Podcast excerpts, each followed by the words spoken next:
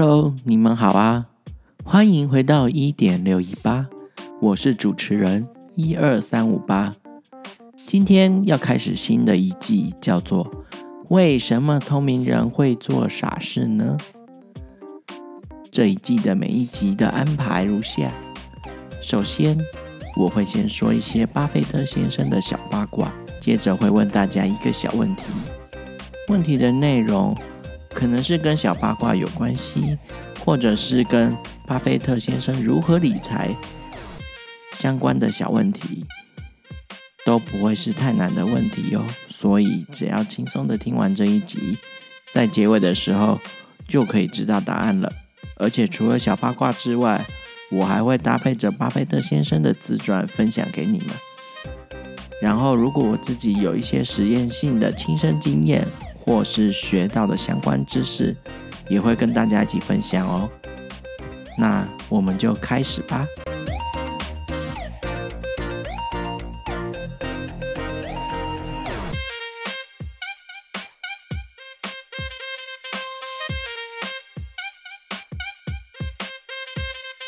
巴菲特先生的小八卦。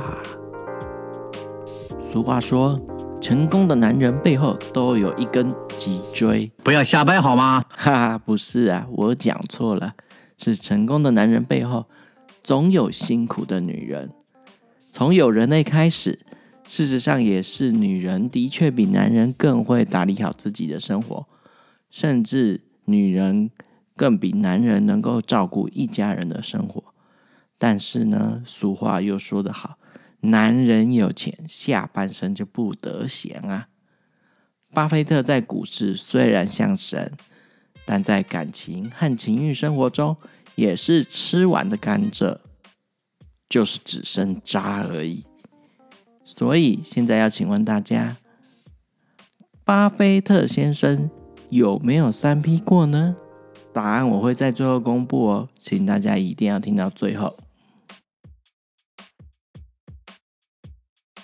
为什么聪明人会做傻事呢？之第一步，乌鸦盘旋。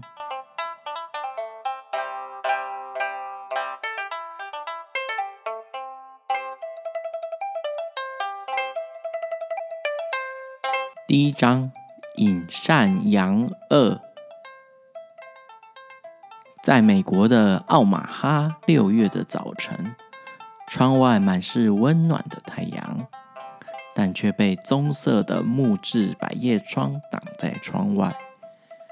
房里的电视播放着财经频道，但却是以静音的模式呈现。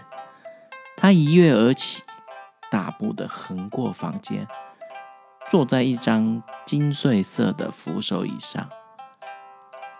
接下来有几秒钟的时间，他眼睛望向房间的角落。开口说道：“爱丽丝，你知道吗？巴尔扎克说过，每笔财富后都有罪恶，但是这不适用于我的公司啊！我真的很高兴今天是你来写这一本书，而不是我自己要来写。原因很简单，因为我知道你一定会写得比我好。”但是呢，爱丽丝，我要跟你说，如果你从我这里得到的消息版本和别人的不一样，那你一定要采用比较不讨好的版本。拜托，这个满头白发、眉毛凌乱、身着西装、身子微微前倾的，开始谈论自己的记忆。和人性有多么不可靠的谦逊老男孩，就是金融界的股神巴菲特。一二三五八的奈米分析，我还记得我大一的时候上过心理学，其中有一个治疗的方法叫做人本治疗法，大致上是在说。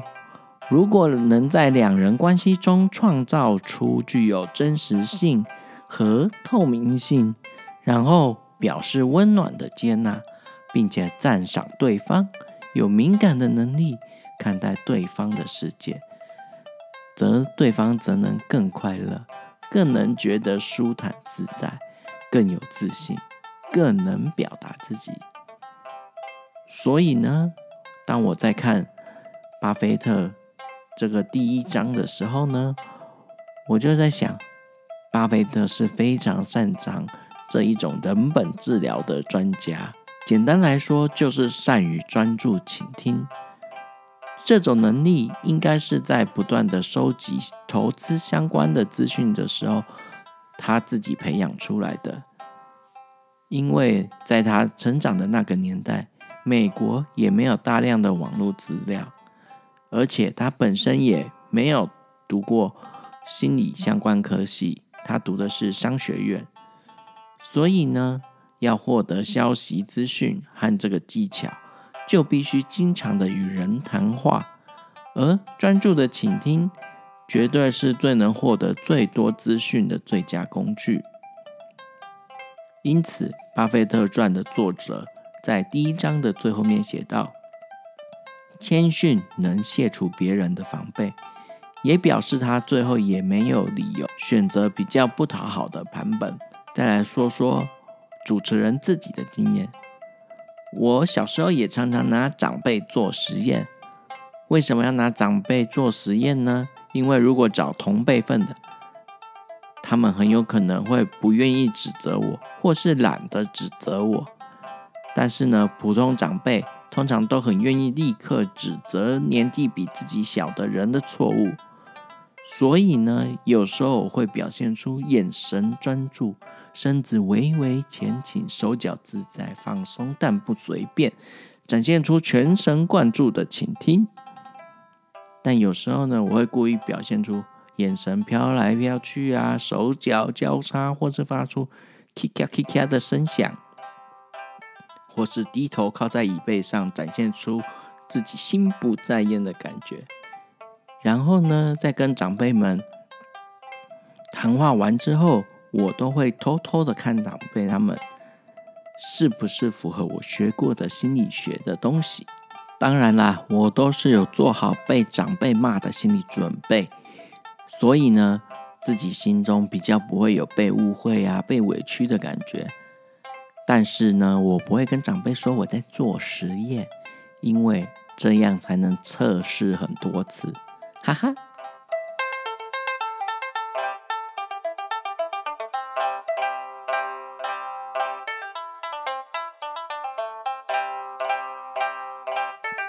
公布解答，现在呢，我要来公布巴菲特先生的小八卦的解答啦。我们刚刚的题目是。巴菲特先生有没有三 P 过呢？答案揭晓是：从有法律认证的婚姻中，巴菲特是有三 P 过的。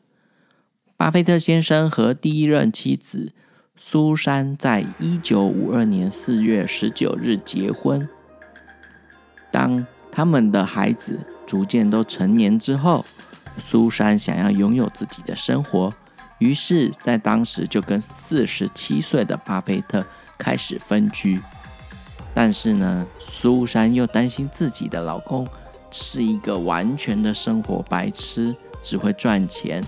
所以呢，在一九七八年初的时候，请来在奥马哈小酒馆认识的一个女性，叫做艾斯翠来帮忙。苏珊呢，时常要求小巴菲特十六岁的艾斯翠。打电话关心巴菲特，还到他家去煮三餐，还帮他晒衣服啊、打扫家里啊等等。然后呢，苏珊也会时常在电话中给艾斯翠加油打气，跟他说：“非常谢谢你照顾我老公啊，谢谢。”在日久生情的情况下，巴菲特就与艾斯翠产生了男女之间的情愫。及性关系。起初呢，第一任妻子苏珊心里虽然不是滋味，但是过没多久，令人意外的是，苏珊在往后也主动替其他两人分配在这三角关系中，他所期望两人有的表现，甚至呢还一起发送西方人觉得很重要的耶诞贺卡。最后呢，巴菲特先生在二零零四年七月二十九日，第一任妻子苏珊脑溢血离世之后，直到二零零六年八月三十日。自己生日当天，才跟他第二任妻子艾斯翠结婚至今。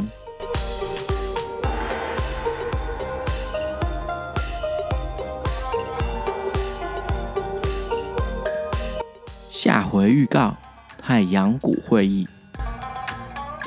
今天谢谢你的收听，我们下次见，拜拜。